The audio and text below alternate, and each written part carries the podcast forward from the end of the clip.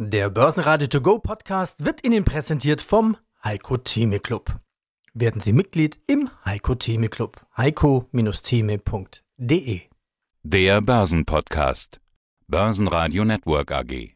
Das Börsenradio. Marktbericht. Eigentlich müssten Sie jetzt bei mir ein äh, ziemlich heftiges Schnarchen hören. Ja, es, es ist so. Also die Umsätze sind relativ dünn. Die Anleger wagen sich auch nicht so richtig nach vorne. Wir sind im Minus gestartet und bleiben auch dort. Es ist kaum Bewegung im Markt. Wir haben wieder einmal das Thema Handelsstreit, aber es hat sich auch so ein bisschen auf den Nebenkriegsschauplatz Hongkong verlagert. Warum? Ich erkläre das ganz gern. Wir hatten ja die Tage immer wieder darüber gesprochen. Die Amerikaner unterstützen die Demokratiebewegung in Hongkong. Und es gab entsprechende Gesetzesvorlagen, die auch ratifiziert worden sind, aber eben noch nicht umgesetzt worden sind, weil die Unterschrift von Trump fehlte. Jetzt hat China auch immer wieder alles dran gesetzt, genau das auch zu verhindern. Pustekuchen war nichts. Trump hat unterschrieben. Damit sind diese Verordnungen tatsächlich in Kraft. China hatte im Vorfeld gesagt, wenn ihr das tut, ihr Amerikaner, dann werden wir entschiedene Gegenmaßnahmen ergreifen, ohne das genau zu sagen, was das ist. Sie hatten die Tage vorher schon den amerikanischen Botschafter einbestellt, jetzt auch wieder. Das war die erste Maßnahme. Und ich habe gelernt, so in Botschafter- und Diplomatenkreisen ist das schon ein Ausdruck allerhöchsten Unbehagens und Missfallens, wenn man den Botschafter einstellt. Das heißt nicht, dass der abgewatscht wird oder dass der Strafe zahlen muss, sondern komm mal her, wir sind damit nicht zufrieden, was dein Land jetzt da macht und jetzt darfst du wieder gehen. Also da wird ja sehr viel mit Symbolen und Symbolik dann entsprechend gearbeitet. Aber auf der anderen Seite Thanksgiving heute, deswegen kein Handel in den USA, keine Impulse von dort. Wir sagen ja immer so ein bisschen, geht den Truthähnen dann an den Kragen bis bis auf zwei oder drei, die dann vom Weißen Haus begnadigt werden. Wichtig dann der Freitag morgen, der Black Friday, wo dann das Geld, so die Idee, was man geschenkt bekommt zum Thanksgiving, gleich wieder in den Einzelhandel trägt oder hoffentlich in den Einzelhandel trägt, dass die also da auch auf der anderen Seite auch mit entsprechenden Rabatten dann die Kunden locken, die ja teilweise schon, und sowas gibt es ja nur in Amerika, äh, nachts um zwei, drei sich dort anstellen, um die größten Schnäppchen dann abzugreifen. Also es ist ein ziemlicher Hype. Wir merken dass ja auch hier, du kannst ja keine Klotür öffnen, ohne dass da jetzt steht äh, Black Friday und unser Superangebot. Man kommt nicht dran vorbei. Und auch im Internet. Und das ist ja dann auch die große Frage. Wer schöpft da die meiste Kohle ab? Sind es die Online-Anbieter, die Amazons und Alibabas dieser Welt? Oder ist es tatsächlich der Einzelhandel, der hier die Menschen dann in die Geschäfte lockt? Black Friday. Cyber Monday und dann Privatinsolvenz am Tuesday. Man kann nur 100% sparen, wenn man gar nichts einkauft. Anleger im Kaufrausch, aber nicht an der Börse. Der DAX schloss bei minus 0,31% mit 13.245 Punkten. MDAX minus 0,09% bei 27.505 Punkten. Aus dem Börsenradiostudio A heute Peter Heinrich. Sie hörten soeben meinen Kollegen Andi Groß von der Euwax aus Stuttgart. Mit im Studiobetrieb heute auch Kollege Sebastian Leben. Heute haben wir für Sie einen Österreich Immobilien Spezialtag mit Q3-Zahlen von Immofinanz, UBM und POR. Alle Interviews, die Sie hier in diesem Podcast in Ausschnitten hören, gibt es auch in der Radiothek unter börsenradio.de. Hier gibt es dann die Langform. POR senkt Dividende.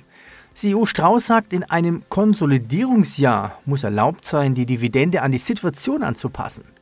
Aus für die Immofinanz und S-Immo-Verschmelzung. CA platziert Immofinanz-Aktien. Immofinanz verkauft 26% der Anteile der CA. UBM CEO Winkler sagt, für uns hat der Mietendeckel positive Auswirkungen. Rekordjahr 2019, Rekord, ich bin schon weg Anleihe. Sebastian Bläser von der HVB, darauf sollten Sie beim Öl-Future-Handel achten. Preis, Datum, Rollover-Effekt, Candango und Back-Forwardation.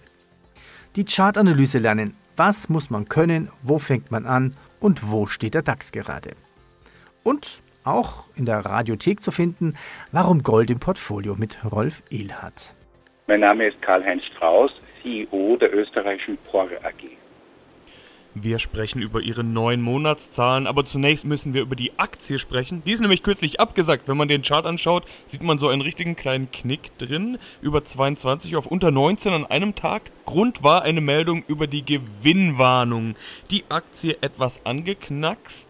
Ich habe ein bisschen rausgezoomt und gesehen, auf Monatsbasis über 19% Minus, auf Jahresbasis sogar mehr als 21% Minus. Bevor wir also in die Zahlen einsteigen, was sagen Sie denn gerade den Investoren? Naja, wir haben ja bekannt gegeben, schon im Halbjahr, dass in unseren Ergebnissen und vor allem auf dem Ausblick es nicht unbedingt leichter wird. Wir haben großen Druck in Polen und eventuell in Norwegen ist eine Analyse des Marktes angesagt und bei dieser Analyse haben sich dann eben neue Erkenntnisse gegeben, die uns eben die Jahreserwartung für die POR AG, also die Gewinnerwartung, nach unten reduziert wurde. Und das hat dann natürlich auch wie erwartet leider zu einer Abschwächung der Aktie geführt. Dass es ein Konsolidierungsjahr geben wird, eine Konsolidierungsphase, das ist ja keine Überraschung, das hatten sie schon angekündigt, da haben sie auch in Interviews mit uns schon drüber gesprochen in der Vergangenheit. Sie hatten gesagt, boah, ist die letzten zwei Jahre um 40 Prozent gewachsen, deswegen ist es bei uns besonders wichtig, dass wir 2019 ein Konsolidierungsjahr einlegen. Jetzt scheint das aber doch deutlicher auszufallen als ursprünglich mal gedacht. Es gab eben die Gewinnwarnung und das Ergebnis vor Steuern, also EBT, soll von 88,1 Millionen auf nur noch rund 35 Millionen absacken. Hatten Sie das Ausmaß der Konsolidierung etwas unterschätzt? Eigentlich nicht unterschätzt. Was wir unterschätzt haben, ist der Ausmaß der Zeit. Also wir hatten gedacht, dass es etwas früher gehen wird, aber es dauert eben noch. Ja.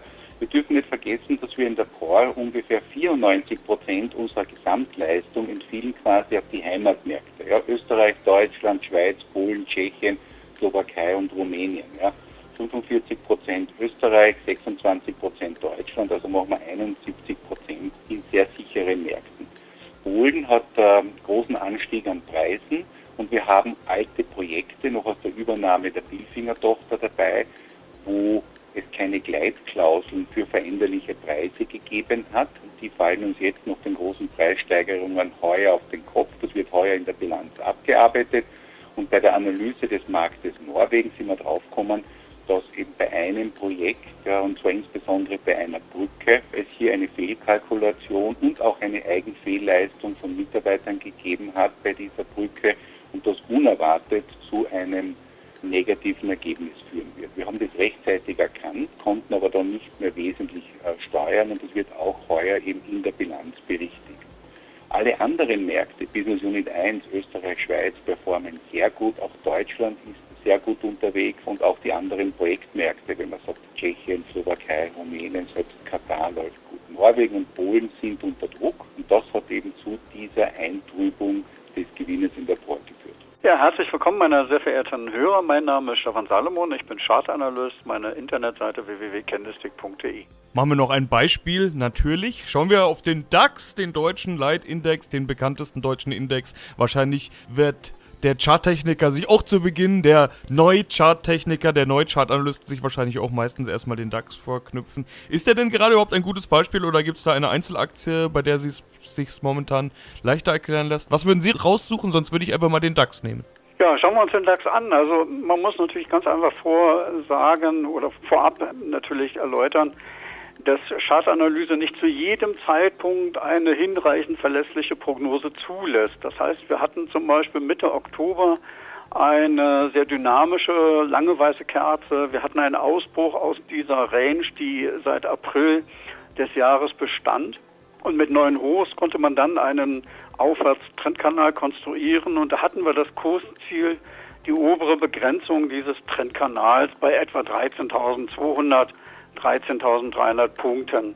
Und da sind wir hingekommen und seitdem pendeln wir in einer Seitwärtsbewegung. Und da muss man natürlich jetzt sagen, der Markt wartet auf die entsprechenden Ergebnisse des Handelskonfliktes. Und sollten wir jetzt zum Beispiel ein neues Hoch bekommen, dann hätten wir wiederum die Chance in Richtung 13.600, 13.650 Punkte zu laufen. Das heißt, wir müssten über die 13.380, 13.400 ansteigen, damit wir dieses sehr kurzfristige Ziel dann sehen. Und auf der anderen Seite, Rücksetzer sind im Aufwärtstrend natürlich generell zu kaufen. dann muss man sich natürlich überlegen, bis wohin ist meine Annahme steigender Kurse gültig und das wäre so der Bereich um 13.000 Punkte. Das heißt, unter 13.000, unter 12.950 Punkten würde sich die Chartsituation hier deutlich eintrüben, so dass man zumindest einmal mit kräftigeren Abgaben rechnen müsste. Wenn wir in die DAX-Liste, die DAX-Tabelle sozusagen schauen, dann sehen wir die Lufthansa ganz unten, also als stärksten Verlierer. Woran liegt das? 17 Euro und 1 Cent, die Lufthansa minus 1,4 Prozent. Ja, wenn aus der Vorstandsschaft gesagt wird, die Luftfahrtbranche steckt in der schlimmsten Krise seit zehn Jahren, dann wird man da mal hellhörig. Derjenige, der das gesagt hat, ist Peter Gerber. Peter Gerber ist der Chef von Lufthansa Cargo, also die Frachtsparte von der Lufthansa. Und wenn Sie sich erinnern, immer wenn wir die Verkehrszahlen der Lufthansa an dieser Stelle diskutiert hatten, Passagierzahl war das eine. Das ist ja eine recht erfreuliche Entwicklung, die es in den letzten Wochen, Monaten, eigentlich Jahren äh, gegeben hat. Auf der anderen Seite, mit schöner Regelmäßigkeit, hatte ich immer wieder gesagt, Cargo schwächelt. Das ist zu erklären irgendwo mit der Weltwirtschaft, dass da weniger hin und her äh, geschifft wird. Dann reagiert der Markt auch sehr empfindlich. Jetzt sagt er das in seiner Funktion als Cargo-Chef. Und das muss man da sicherlich auch so ein bisschen differenzieren, weil er spricht nämlich weiter und sagt, wenn eine Ergebnislage so ist, wie sie ist, dann muss man an den Kapazitäten arbeiten. Und für mich ist das ein ganz klarer Hinweis. Er sagt, okay, ich muss jetzt da irgendwo an die Frachtmaschinen ran, ausmustern, ich muss äh, möglicherweise auch Leute freistellen, entlassen, abbauen, wie auch immer. Er hat das so nicht gesagt, sage ich in aller Deutlichkeit, aber er bereitet da irgendwie den Markt auf etwas vor. Guten Morgen, mein Name ist Thomas Winkler, ich bin der CEO der UBM Development, des größten Hotelentwicklers in Europa. Die UBM, Wohnen, Büros, Hotels, Deutschland, Niederlande, Polen, Tschechien. In Berlin haben Sie das Central Tower Projekt in Planung. Das wird ein Hotelprojekt. Immergrün Berlin, der Mietendeckel. Wie wird Sie der Mietendeckel in Berlin treffen?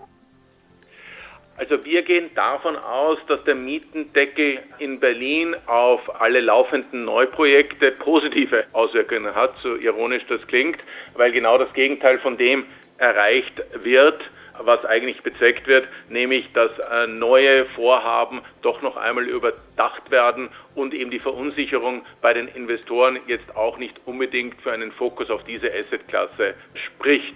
Wir haben eine ähnliche Diskussion hier in Österreich und äh, hier sind die Stimmen laut geworden, dass so ein Mietendeckel eigentlich eine Wohnbauförderung für Wohlhabende ist, weil wenn sie sich nicht mehr differenzieren können über die Höhe der Miete, dann wird wohl die Bonität ausschlaggebend sein und dann wird die Höhe ihres Einkommens und je höher Einkommen, desto besser darüber entscheiden, ob sie eine Wohnung bekommen oder nicht. Die Politik muss sich fragen, ob das gewünscht ist.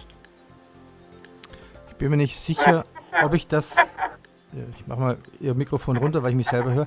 Ich bin mir nicht ganz sicher, ob ich das so richtig verstanden habe. Was ist dann Ihr Vorteil als Projektierer dabei? Also wir profitieren davon, dass die neuen Projekte für Wohnen im Moment größtenteils auf Hold geschaltet wurden und viele sich überlegen, ob diese Verunsicherung vor allem auf Investorenseite nicht nachteilig für sie ist und deshalb noch einmal überdenken, ob sie die Assetklasse wechseln sollen oder ähnliches.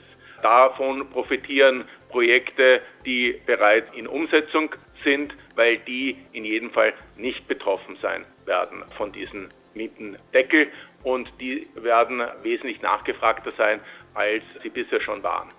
Und dann schauen wir noch in die großen Tageszeitungen rein. Wenn man das nämlich in den vergangenen Wochen getan hat, im Wirtschafts- oder im Finanzteil, dann gab es da immer eine Werbung, die geschaltet war von Osram, wo es hieß, nehmen Sie doch das Angebot an. Es geht natürlich um AMS. Da kommt Bewegung rein, zumindest Zeitdruck. Wie sieht's denn da aus?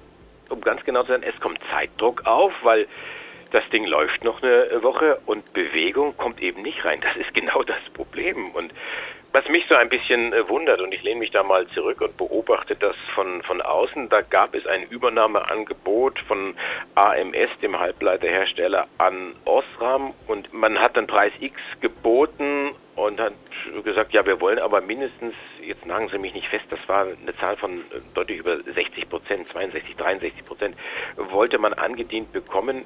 An dieser Mindestannahmeschwelle ist es dann gescheitert. Jetzt hat man gesagt, wir machen das Ganze nochmal.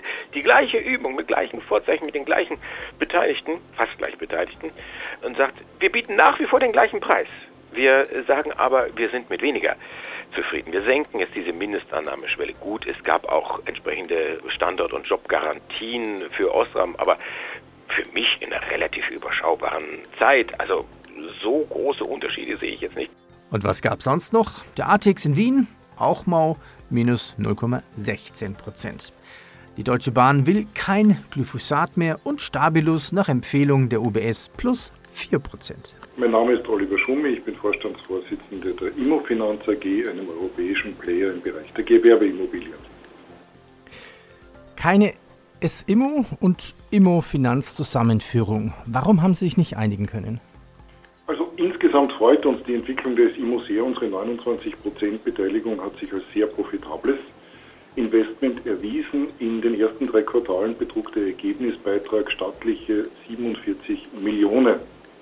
Und auf Basis unseres Einstiegskurses erzielen wir derzeit mit der Beteiligung eine Dividendenrendite von 3,5 Prozent.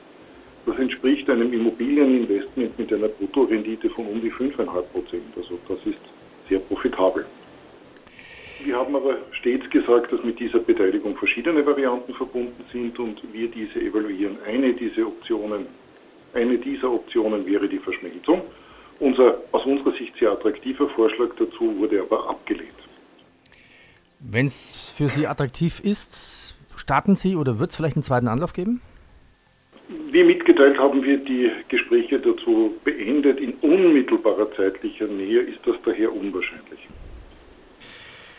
Jetzt gab es ja noch mehr Spieler am Markt. Also Immofinanz hat den Verkauf des rund 26-prozentigen Anteils an CR Immo bestätigt. CR Immo platziert Immofinanz-Aktien am Markt. Ähm, also könnte man sagen, es gibt keine große Österreich-Lösung im Immobilienbereich? Grundsätzlich von einer österreichischen Lösung haben wir nie gesprochen. Wir haben immer nur von möglichen Optionen im Zusammenhang mit unserer direkten Beteiligung gesprochen. Wie viele Anteile haben Sie jetzt noch an, an CR Immo bzw. an der S-Immo aktuell? An der CR Immo sind wir seit unserem Verkauf an Starwood nicht mehr beteiligt und die CR Immo jetzt seit kurzem auch nicht mehr an uns. An der SIMO haben wir 29,14 Prozent. Ja, schauen wir auch auf die Zahlen. Immofinanz, Einzelhandels- und Büroimmobilien, ja, und das in ganz Europa. Gerade eine neue Öffnung eines Einkaufszentrums Vivo in Bratislava. Die ersten neun Monate plus 50 Prozent über 200 Millionen Euro Konzerngewinn. Durch welche Projekte haben Sie dieses Plus erreicht? Wir freuen uns einmal über dieses tolle Ergebnis, das Sie erwähnt haben.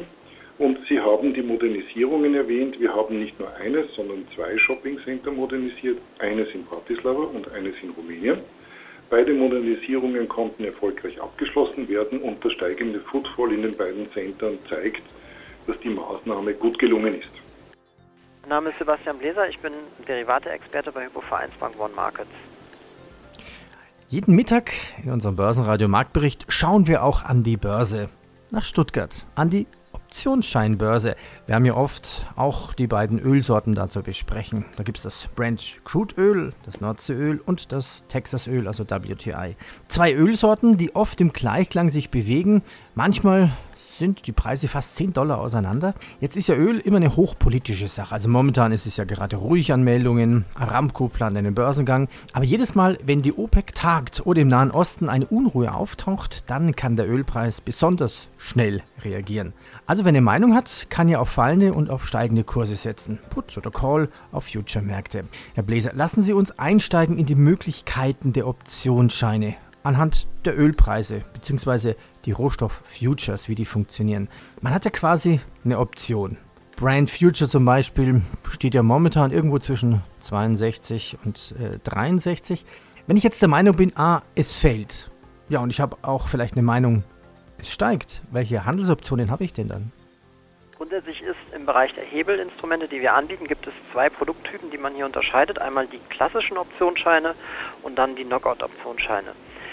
für Kunden aus meiner Sicht transparenter oder nachvollziehbarer sind tatsächlich die klassischen Optionsscheine, was man gar nicht meinen möchte, weil ja die Knockout-Optionsscheine eigentlich den Basispreis nachvollziehen. Aber hier beginnt auch schon die Problematik, weil nämlich Öl in Form von Future-Kontrakten handelt. Das heißt, es gibt eigentlich keinen physischen Ölhandel. Also es gibt jetzt an den wahren Terminbörsen, Rohstoffterminbörsen, verschiebt keiner Fässer hin und her mit Öl, sondern da werden sogenannte Futures-Kontrakte, also quasi die zukünftig erwartbaren Ölpreise gehandelt in Form von Kontrakten, also von Verträgen.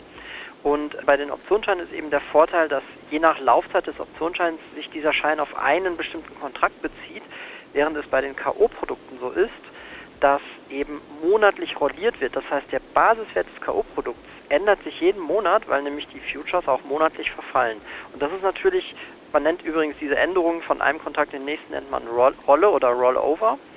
Und diese Problematik habe ich beim Optionsschein nicht. Und deswegen, wenn ich jetzt beispielsweise auf fallende Kurse setzen wollte, mit einem Laufzeithorizont von mir aus von einem, ungefähr einem halben Jahr, dann würde ich, könnte ich mir beispielsweise einen Put-Optionsschein kaufen mit einem Basispreis vielleicht leicht aus dem Geld, also quasi unterhalb des aktuellen Ölpreises, beispielsweise 60 oder 55 US-Dollar, ganz wichtig, Öl handelt in Dollar. Und dann wenn dann am Laufzeitende der Ölpreis dort zettelt, wie man das so schön sagt, also abgewickelt wird, erhalte ich dann die Differenz aus dem Basispreis und dem Ölpreis quasi in bar ausgezahlt. Ja, und dann haben wir Feiertag in den USA, wie gesagt. Schwacher Handel heute, wenig Umsätze, fast schon langweilig. Über was können wir uns noch unterhalten? Wetter und Fußball geht immer. Wetter, naja, es ist November, was will man sagen? Sprechen wir aber über Fußball. Das gibt es nämlich aktuell gerade. Doch was zu erzählen. Champions League war gestern Abend. Spitzenspiel aus deutscher Sicht könnte man meinen. Borussia Dortmund spielt gegen den FC Barcelona. Ja, und da gibt es ganz schön auf den Deckel. Wir sind ja aber ein Börsenmedium, also sprechen wir auch über die Börse. Borussia Dortmund ja auch börsengelistet. Was macht denn die Aktie daraus?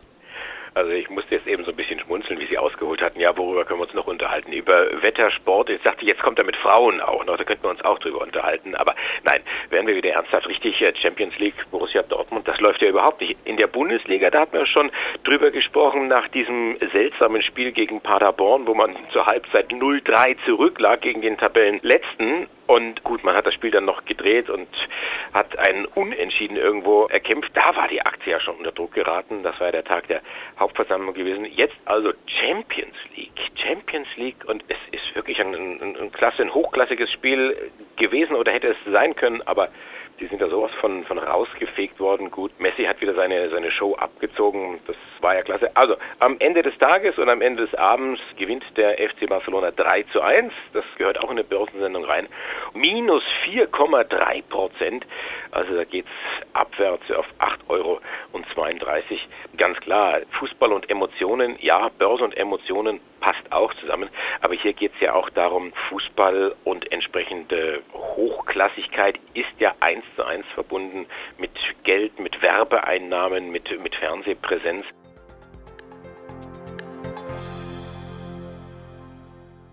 Börsenradio Network AG Marktbericht Der Börsenradio To Go Podcast wurde Ihnen präsentiert vom Heiko Theme Club.